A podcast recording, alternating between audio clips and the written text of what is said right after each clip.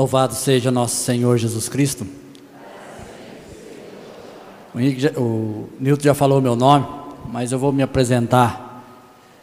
É, eu sou de uma comunidade rural de Bueno Brandão, né, município de Bueno Brandão, chamada Comunidade Senaco. Né? Eu sou casado, tenho dois meninos, o, o Davi e o Paulo. Sou casado com a Maria Helena, participo da comunidade já há alguns anos, né?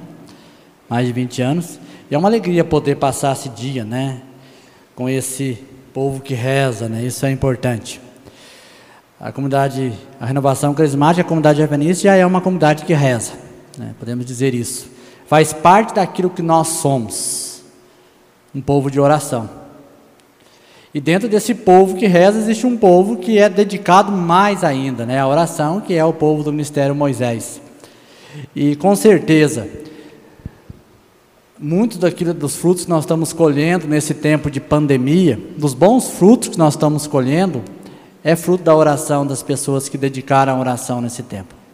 Com certeza, Deus fez muito através da oração de vocês, de cada um de nós nesse tempo de pandemia, nesse tempo diferente, complicado, nesta provação que nós vivemos, que estamos vivendo, né, em nossas comunidades, em nossa igreja. Portanto, é uma alegria, né, podermos passar esses dias, esse dia junto. Esse ano que passou, né, do ano de 2020, Deus nos deu três palavras que será o nosso planejamento, essas palavras que nós vamos, vai nos orientar nesses próximos dois anos para a nossa missão, para o trabalho em nossas comunidades, para aquilo que nós vamos fazer. E essas três palavras, né, uma é a experiência, para nós a experiência é batismo no Espírito, né, como nós conhecemos, como nós falamos, como nós buscamos, a vigilância e a comunidade. A palavra central das três é comunidade, mas ele nos deu essas três palavras: a experiência, a vigilância e a comunidade. Sendo essas palavras que Deus nos deu para a comunidade de Avenice, estas também são as palavras para o intercessor.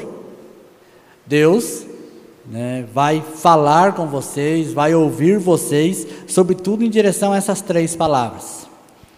E um livro da Bíblia que nos deu para nós rezarmos e meditarmos é o livro do Apocalipse, sobretudo o capítulo 2 e 3. Eu queria que vocês abrissem no livro do Apocalipse, no capítulo 2, e nós vamos refletir um pouco sobre essas três palavras, baseado no capítulo 2 e 3 do livro do Apocalipse. É interessante nós notarmos que todas as cartas elas encerram da seguinte forma: aquele que tem ouvidos, ouça o que o Espírito diz às igrejas. Nós sabemos que nesse tempo de provação que nós vivemos, Deus fala conosco. Nesse tempo, Deus comunica conosco. E Ele vai, nós vamos tirar desses, desse capítulo 2 e 3 do Apocalipse, uma reflexão para nós rezarmos e nos orientarmos para o nosso ano, né? o, o ano de intercessão, de escuta de Deus que nós temos. No capítulo 2, nós vamos falar sobre a primeira palavra. No versículo 1, é a primeira carta à comunidade de Éfeso. E, e diz assim: Ao anjo da igreja em Éfeso, escreve: Assim diz aquele que segura as sete estrelas em sua mão direita, o que anda em meio aos sete candelabros de ouro. Conheço tua conduta, tua fadiga e tua perseverança. Sei que não podes suportar os malvados. Pusestes à prova os que se diziam apóstolos e não são, e os descobristes mentirosos. És perseverante, pois sofrestes por causa do meu nome, mas não esmorecestes. Devo, contudo, reprovar-te por teres abandonado o teu primeiro amor. Recorda, pois, de onde caíste, retoma, converte-te e retoma a conduta de outrora. Jesus vai dizer à comunidade de Éfeso, e está dizendo à igreja, está dizendo à comunidade, para nós de maneira especial, que nós temos que voltar ao primeiro amor. Ele sabe, ele vai dizer, ele vai elencar aquilo que nós vivemos, as perseguições, o, a, o trabalho, a fadiga. E vocês lembram que nós vimos o ano de 2020, até começo de 2020, né, fevereiro de 2020, nós vivemos no ano da missão. Nosso setor lá, nós estamos fazendo uma cidade por final de semana. Então nós estava todo vapor. Nós estava naquele empenho danado para evangelizar, era o nosso projeto, né, anunciar corajosamente a palavra de Deus. E isso Deus reconhece. E tivemos esse problema, essa aprovação, mas Ele vai pedir a nós, nós temos que re voltar ao primeiro amor. Isso é uma atitude contínua na vida nossa. Nós temos que sempre retomar a experiência, buscar de novo a experiência, buscar de novo ser batizado no Espírito Santo. Esse reavivamento que nós começamos, vivemos na Igreja Católica, né? O pentecostalismo na Igreja Católica, ele começa exatamente com uma profecia de uma mulher, a Beata Helena Guerra, dizendo sobre isso. Nós temos que retornar ao Espírito, para que o Espírito retorne a nós. Nesse tempo de provação que nós vivemos, como as cartas vai dizer, nós precisamos voltar ao primeiro amor, precisamos de novo ser batizados no Espírito Santo. Precisamos de novo experimentar o Espírito, abrir o nosso coração, é isso que nós estamos rezando, para que o Espírito Santo venha sobre nós e o nosso coração fique cheio dele.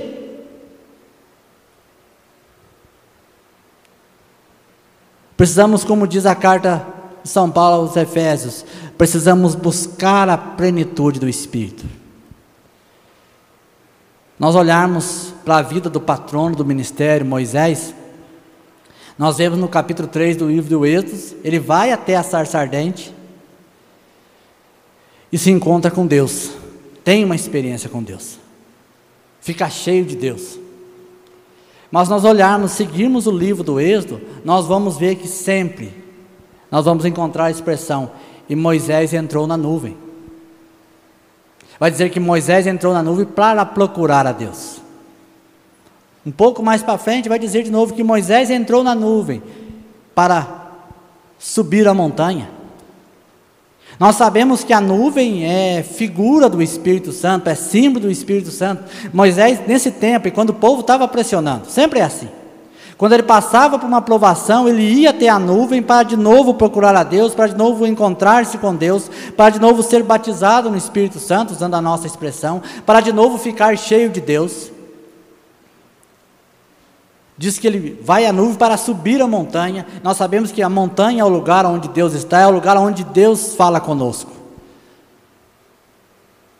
Essa palavra, né, a experiência é algo que nós vamos buscar, é algo que é próprio de nós.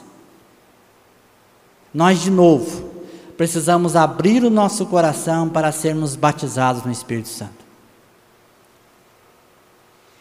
Abrir o nosso coração para que as nossas reuniões sejam reuniões de experiência de Deus.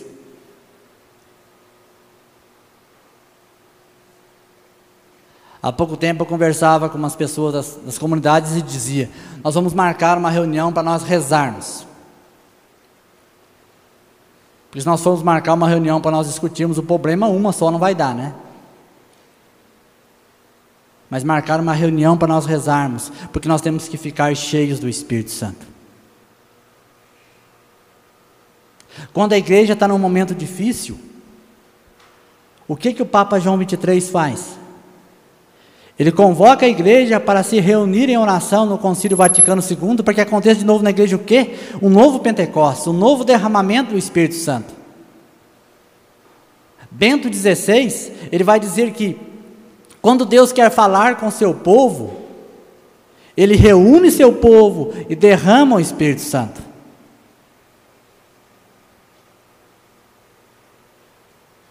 Nós olharmos para a vida dos apóstolos, qual foi o momento mais difícil da história da igreja? Foi aqueles dez dias, né? Quando Jesus Cristo vai ao céu e o Espírito Santo não tinha vindo ainda. E o que, que eles fizeram? Eles reuniram-se em oração e clamaram o Espírito Santo.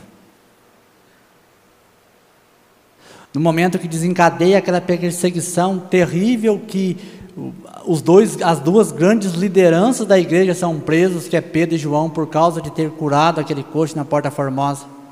O que, que eles fazem? Eles se reúnem, os irmãos, quando eles saem da cadeia, e clamam a Deus de novo um derramamento do Espírito Santo. E nós sabemos que a experiência do Espírito é o, é o fogo que desce, né, usando a expressão dos Atos dos Apóstolos, mas ele se reparte na vida de cada um. É uma experiência pessoal, individual, né, vamos dizer assim. Ele vem na vida do indivíduo. É uma experiência que se dá na comunidade, mas cada um faz a sua experiência do Espírito Santo, do mesmo Espírito Santo que é derramado sobre todos. Nós não podemos olhar só para a nossa comunidade e dizer a nossa comunidade precisa ser batizada no Espírito Santo. De fato, mas nós somos parte dessa comunidade. Nós também temos que ser batizados no Espírito Santo. Nós temos que rezar para a nossa comunidade ser batizada no Espírito Santo, com certeza. Mas nós temos que rezar para que nós sejamos batizados no Espírito Santo. Nós temos que rezar para que as pessoas da comunidade sejam batizadas no Espírito Santo, com certeza. Mas temos que pedir que as pessoas da comunidade rezem para nós sermos batizados no Espírito Santo. É isso que Deus vai dizer, mas eu tenho contra ti. Que você se arrefeceu, que você se afastou do seu primeiro amor. De novo, nós precisamos ficar cheios do Espírito Santo. Isso é algo fundamental para nós. Ficarmos embriagados, totalmente cheios do Espírito, totalmente tocados pelo Espírito Santo, totalmente transformados. A solução de Deus para nós é um derramamento abundante do Espírito Santo. É uma experiência do Espírito Santo.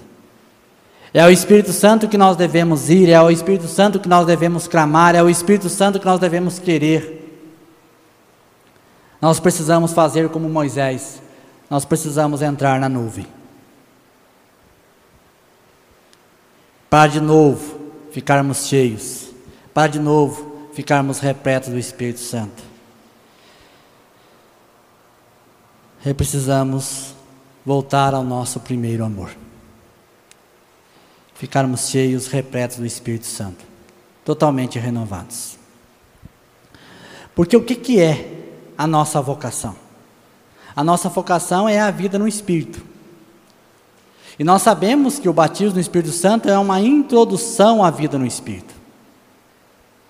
Ele nos leva a realizar a vontade de Deus.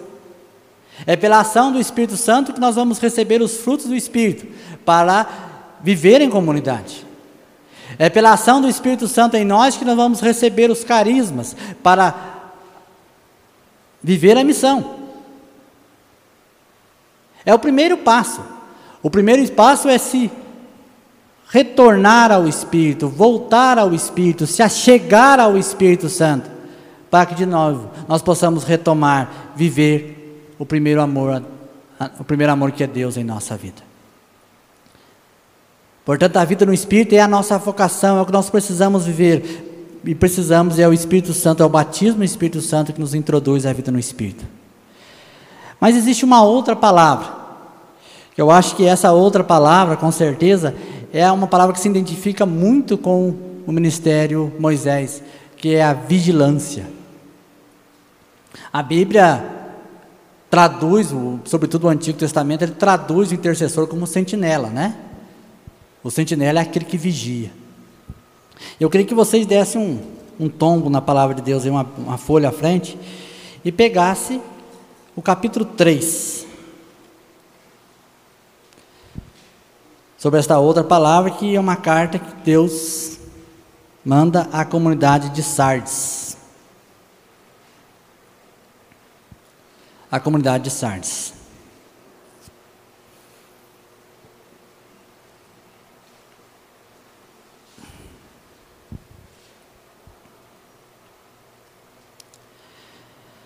Diz assim: Ao anjo da igreja em Sardes, escreve: Assim, diz aquele que tem os sete Espíritos de Deus e as sete estrelas: Conheço tua conduta, tens fama de estar vivo, mas está morto. Torna-te vigilante e consolida o resto que está para morrer, pois não achei perfeita a tua conduta diante do meu Deus. Lembra-te, portanto, de como recebestes e ouvistes, observa-o e converte. Caso não vigies, verei como ladrão, sem que saibas em que hora venho te surpreender. É interessante que Jesus vai dizer exatamente isso, né? que aquele que não vigia está morto. Quem não vigia está morto. E é interessante nós notarmos isso porque se nós não vigiamos, não temos uma vida de vigilância, nós não conseguimos viver uma vida reta.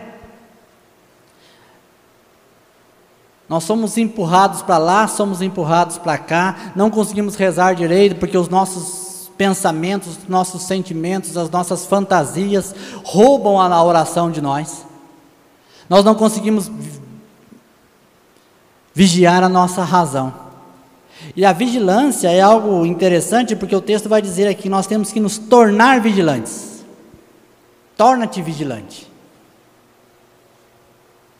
Porque se nós não nos tornarmos vigilantes, é como que nós estivermos mortos.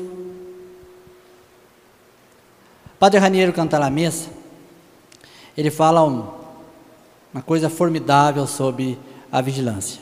Ele diz assim: a vigilância pode transformar o espírito do homem numa chama perene.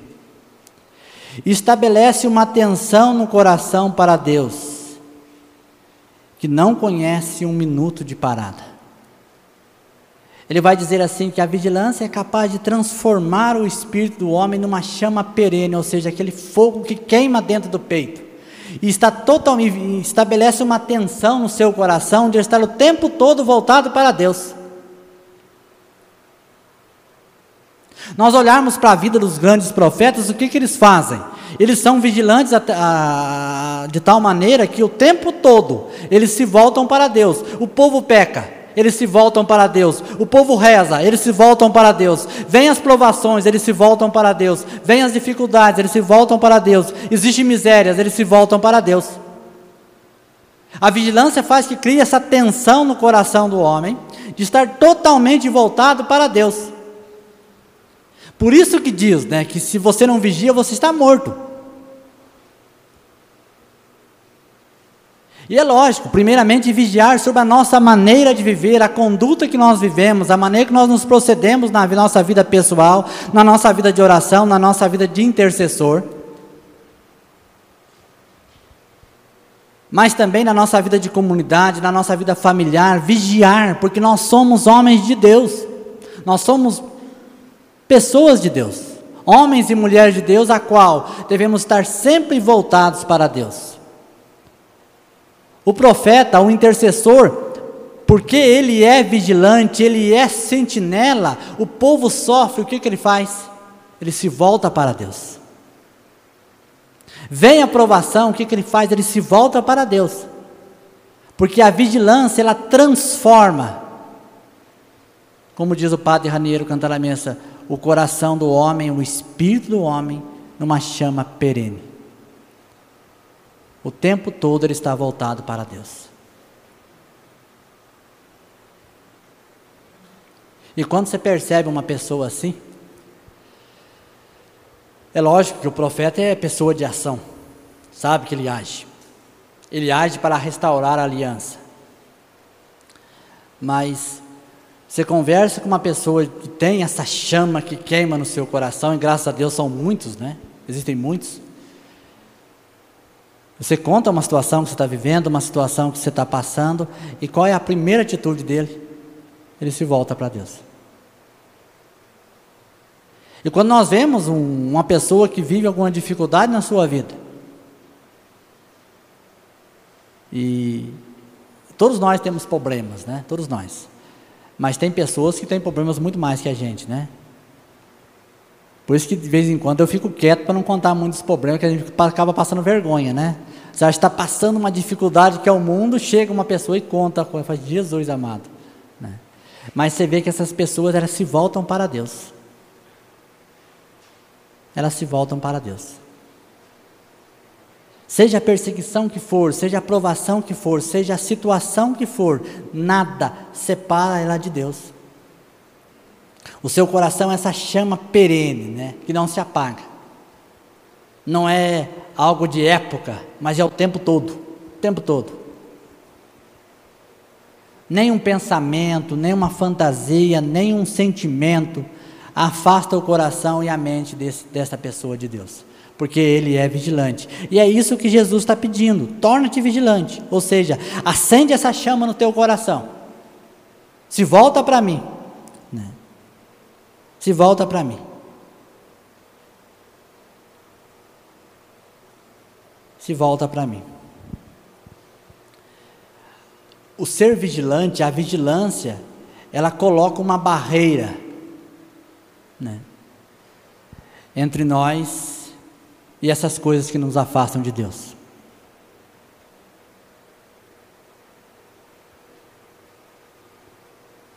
E essa barreira nós sabemos que é o nome de Jesus, é o próprio Jesus, né?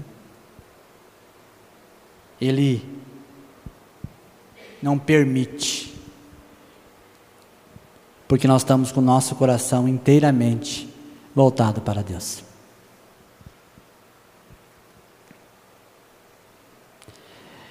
Nosso coração é totalmente de Deus. Nós olharmos para Judas, o que que São João narra sobre Judas quando ele decide trair Jesus. São João vai dizer para no Evangelho, no capítulo 13: O diabo já pusera no coração de Judas o desejo, o intento de trair Jesus. Quando nós não somos vigilantes, o lugar que o diabo quer colocar dessas coisas más é o nosso coração.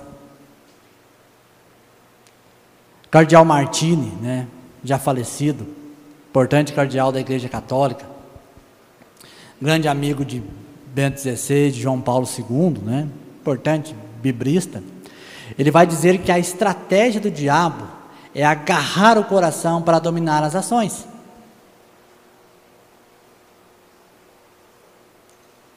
Por isso que quando não vigiamos, não somos vigilantes, nós estamos mortos.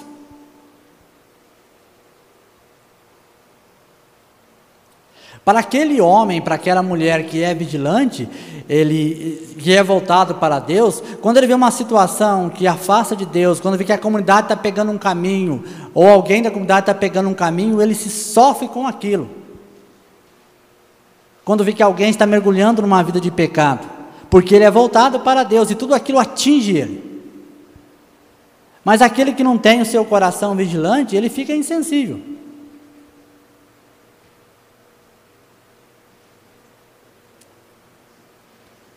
Por isso que essa chama perene, quando o intercessor vê que existe algo que precisa ser, ele vai diante de Jesus, intercede, reza, se coloca diante de Deus nós olharmos para o manual de liderança nosso, da, que tem um seminário importantíssimo da comunidade javenice, que é Neemias, qual é a primeira atitude que Neemias faz quando ele descobre a situação do povo de Deus?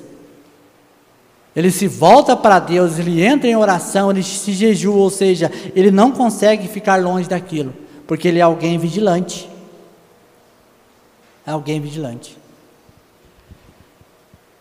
Vigiar é o imperativo dos últimos dias de Jesus. No começo da sua missão, ele vai dizer: Convertei-vos e crede no Evangelho. Mas quando ele chega nas últimas semanas, nos últimos dias, ele vai falar sobre vigiar, né? vai dizer assim no Evangelho de São Marcos: O que eu digo a um, eu digo a todos: vigiai. Portanto, a vigilância não é uma, simplesmente uma vontade de Deus a ser acreditada é muito mais do que isso. É uma vontade de Deus que nós devemos abraçar. Nós temos que ser homens e mulheres vigilantes. Jesus Cristo falou isso o tempo todo. Eu digo a todos, a todos: vigiai. E é interessante que esse imperativo, essa palavra determinante nos últimos dias de Jesus, ele fala em dois contextos. Nós lembrarmos bem, ele fala no Getsemane, né? Quando ele está na véspera de sua morte, onde ele vai ser preso. E ele fala sobre a vigilância nos seus discursos escatológicos. É interessante que no contexto do Getsemane, ele vai dizer que o que, que ele diz para o Pedro, Tiago e João, né? Vigiai e orai para não cair em tentação. É um vigiar físico, né? Permaneçam acordados, permaneçam em oração, porque vocês vão ser tentados.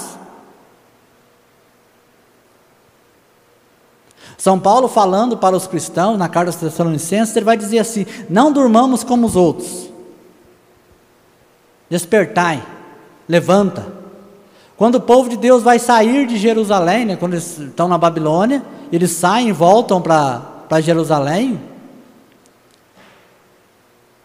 Os profetas começam a dizer: Desperta, Jerusalém. Ponte de pé, se coloca em pé, vigia. Esse vigiar físico literal, ou seja, diante do. Nós vamos ser tentados, nós temos que estar numa atitude de prontidão, rezando, né? com os sentidos aguçados para perceber a vontade de Deus e para repudiar né, toda a tentação que vem sobre nós. É nesse sentido que Jesus vai dizer, né? É isso que ele fala para os apóstolos. Ou permanece em pé, seja vigilante, né? seja desperto, né? E nos discursos escatológicos, ou seja, quando Jesus Cristo vai falar sobre a sua segunda vinda. E aqui está a grande motivação evangélica da vigilância. A motivação fundamental. Nós devemos vigiar porque o Senhor vai voltar. É um vigiar moral, né? Diferente do, vigiar para não cair em tentação, mas estar numa atitude, sabendo que Jesus vai voltar. E ele vai dizer assim: vigiai, porque não sabeis a hora que o filho do homem vai voltar. Mas ele vai voltar. Se vigiar é o imperativo das últimas horas de Jesus, vigiar também, vigiar e orar, é para nós o imperativo da última hora, do tempo da igreja. É isso que a igreja deve fazer, a igreja deve vigiar. Porque Jesus vai voltar. Vigiar para não cair na tentação, no pecado, mas vigiar porque Jesus vai voltar. Nós não sabemos a hora que ele vai voltar, mas ele vai voltar. E com esta palavra de Jesus, dizendo que ele vai voltar, ele dá uma orientação definitiva à história. Jesus vai voltar. E tudo vai ser definido quando ele voltar. Ele vai estar, um dia ele vai voltar. E é interessante que ele não vai dizer assim que quando que vai ser, né? ele até desencoraja essa atitude, né? Ele não diz quando, ninguém sabe a hora. Mas o que ele garante é que vai acontecer. Sermos vigilantes.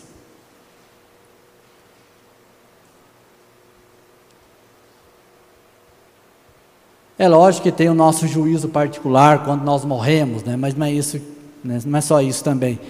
Jesus nós vamos estar diante de Jesus quando nós morrermos. Mas Ele vai voltar.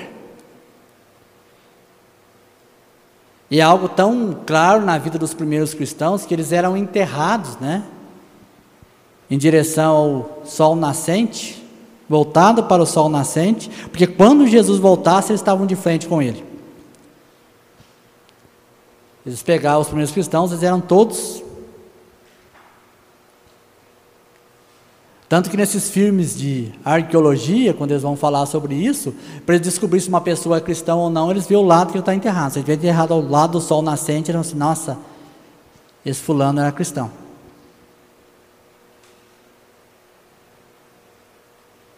Padre Raniero Cantalamessa, né, falando sobre isso, ele fala que o cristão tem que ser como o girassol. Sempre vigiando, voltado para Jesus, porque ele vai voltar, porque o girassol, né, eu nunca vi isso, não posso, não tenho mais vez de contar, que o girassol, durante o sol, ele está voltado para o sol. Né? O sol nasce, ele se volta para o sol, ele vai acompanhando o sol. E quando o sol se põe, ele vira de novo e fica voltado para onde o sol vai nascer.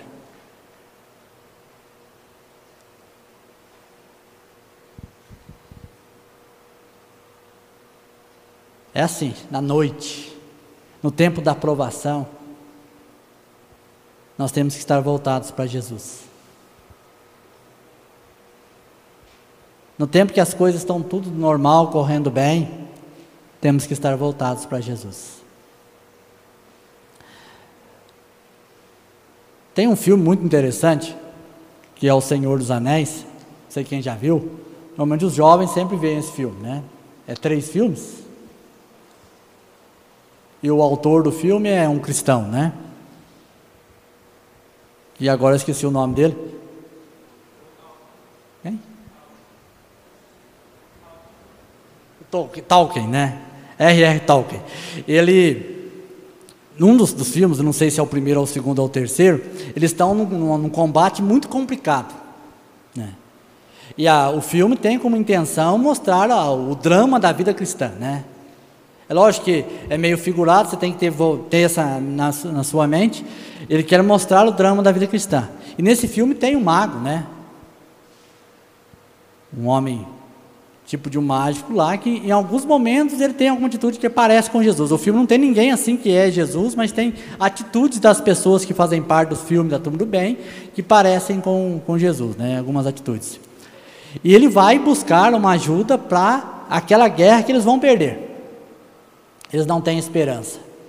Ele vai dizer assim: permaneçam, lutem, porque no terceiro dia eu vou vir de lá, vou vir do Oriente. A grande motivação para nós vigiarmos é exatamente isso. Jesus Cristo vai voltar. Esta luta que nós vivemos, que parece que nós estamos perdendo, ela vai ser vencida. Ou melhor, já foi vencida. O que nós temos que viver é viver para que essa luta não nos afaste de Deus, mas muito pelo contrário, essa luta nos aproxime de Deus. Sendo vigilantes, o nosso coração se torna essa chama perene, que em toda e qualquer circunstância, seja de provação, seja de, de dificuldade, seja de sofrimento, seja de tribulações, nós nos voltemos para Deus. Nós nos voltemos para aquele que um dia vai voltar. E é isso que o intercessor tem que viver em sua vida. E é isso que o intercessor tem que rezar para a sua comunidade. É isso que o intercessor tem que ensinar para a sua comunidade. Vamos nos voltar para Jesus. Porque Ele vai voltar. Ele vai voltar. É Ele que nos diz isso.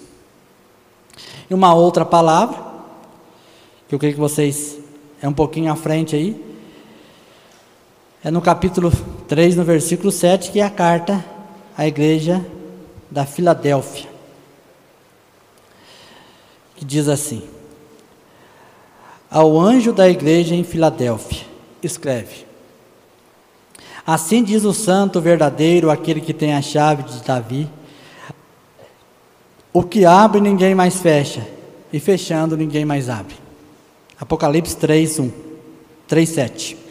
Conheço tua conduta. Eis que pus na tua frente uma porta aberta que ninguém poderá fechar. Pois tens pouca força, mas guardastes minha palavra, e não renegastes meu nome. Forçarei os da sinagoga de Satanás, que se afirmam judeus, mas não são, pois mentem. Forçarei que venham prostrar-se a teus pés e reconheçam que te amo.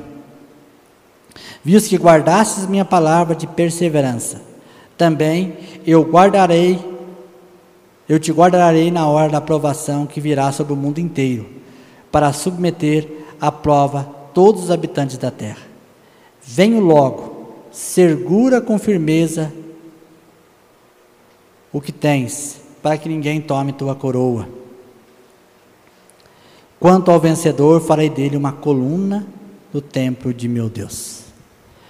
Filadélfia, Filadélfia é a, a tradução da palavra Filadélfia quer dizer amor fraterno, amor fraternal.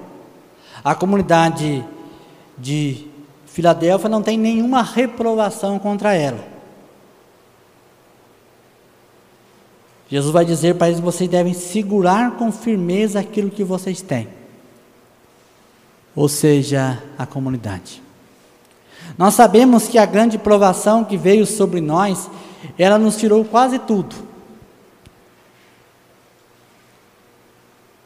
Ela nos tirou praticamente toda a vida de missão, né?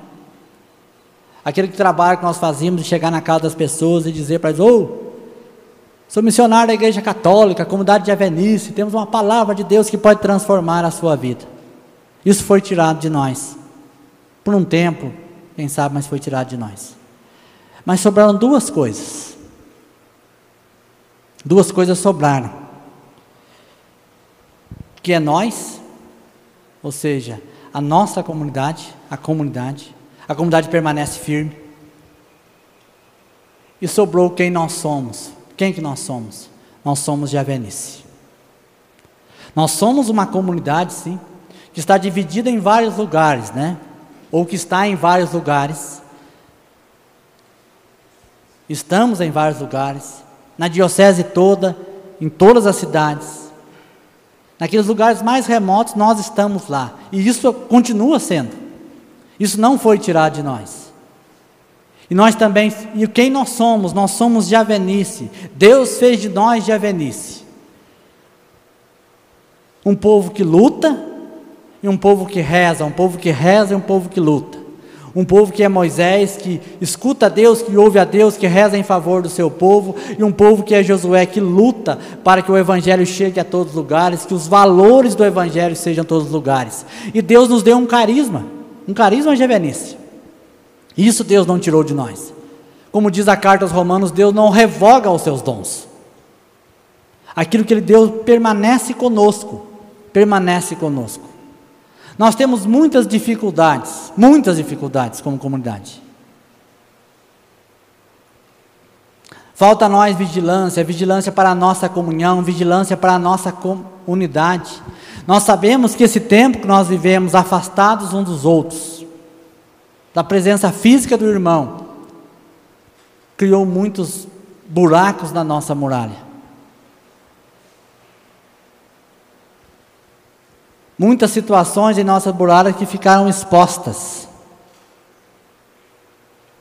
A fofoca, a maledicência, a falta de conversão, a falta de testemunho foram criando muralhas, eh, buracos em nossa muralha. Mas Deus vai dizer para nós: segura com firmeza que vocês têm. Ou seja, segura com firmeza a comunidade, segura com firmeza o nosso carisma, quem nós somos, nós somos de Avenice. Deus nos colocou nesse tempo, nesse momento da história, nessa igreja particular de Pouso Alegre, para nós sermos de Avenice. Foi Deus que quis assim. E a igreja reconheceu dessa forma. Deus chamou você para ser de Avenice e temos que segurar com firmeza isso.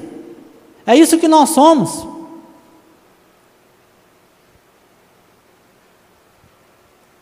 É isso que nós somos. Somos uma comunidade, somos uma comunidade javenice. Somos comunidade javenice. Portanto, meus irmãos, Deus precisa de você. Esse buraco que foi feito na muralha por tantos problemas que aconteceram, é hora de você pegar as armas do intercessor e se posicionar naquele lugar. É lá que você deve estar, voltado para Deus, sabendo que Jesus vai voltar, cheios do Espírito Santo, é neste lugar que você tem que estar. Se posicionando, nós somos de Avenice, nós somos uma comunidade, nós somos um povo que Deus escolheu para estar neste lugar, e é nesse lugar que eu vou estar. Tenho certeza que Deus me trouxe aqui hoje para falar isso para todos nós. Ocupar o nosso lugar na muralha.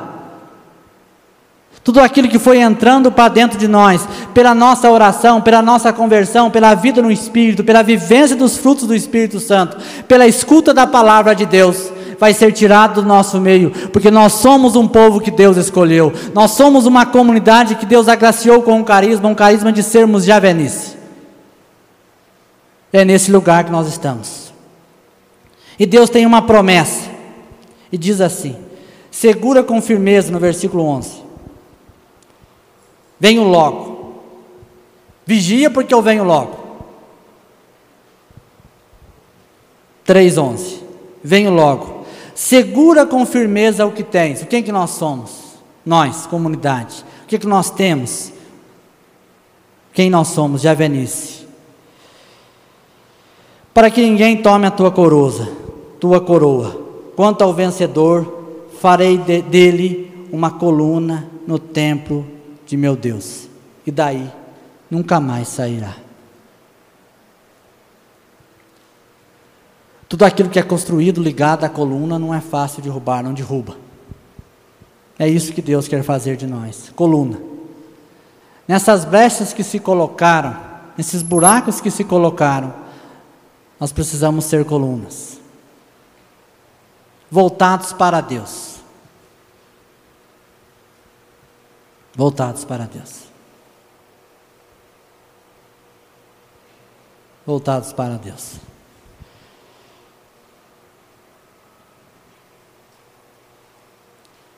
Portanto, irmãos, se levanta e se coloca na muralha.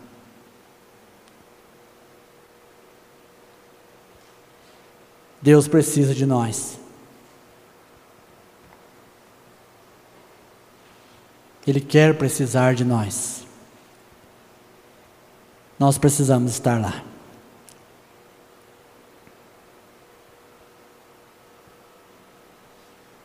E nada, nada vai nos separar dele. Como diz São Paulo, do seu amor por nós. Nem a morte, nem a espada, nem a perseguição, nem a nudez, nem o frio, nem a fome, nem os anjos, nem as potestades, nada vai nos separar de Deus.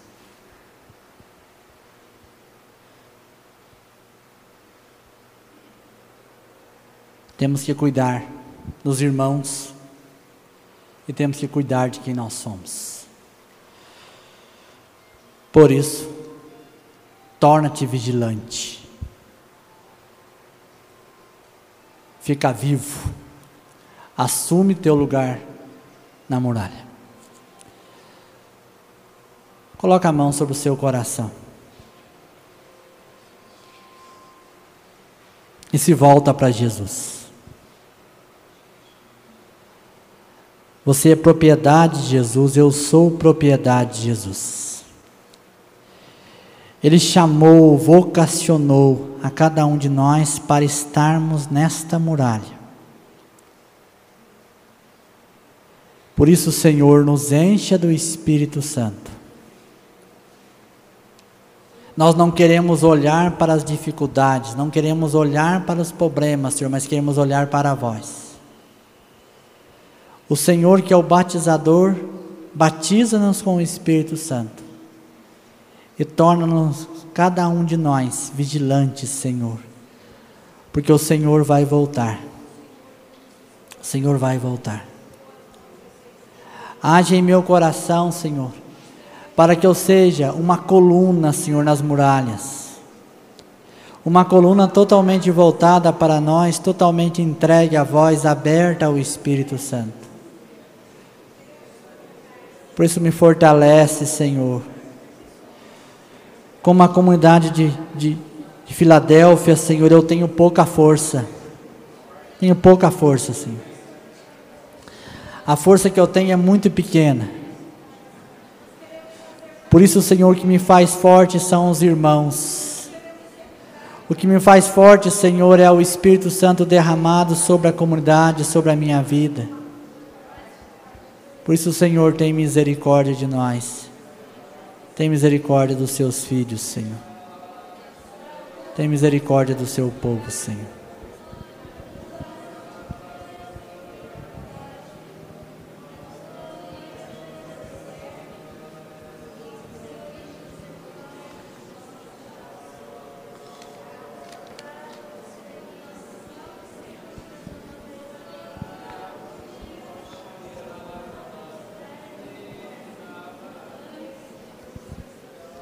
Glória ao Pai, ao Filho e ao Espírito Santo, como era no princípio e agora, Senhor.